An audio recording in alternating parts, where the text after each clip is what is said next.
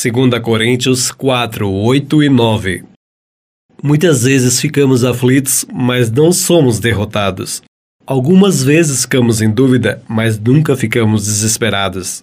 Temos muitos inimigos, mas nunca nos falta um amigo. Às vezes somos gravemente feridos, mas não somos destruídos.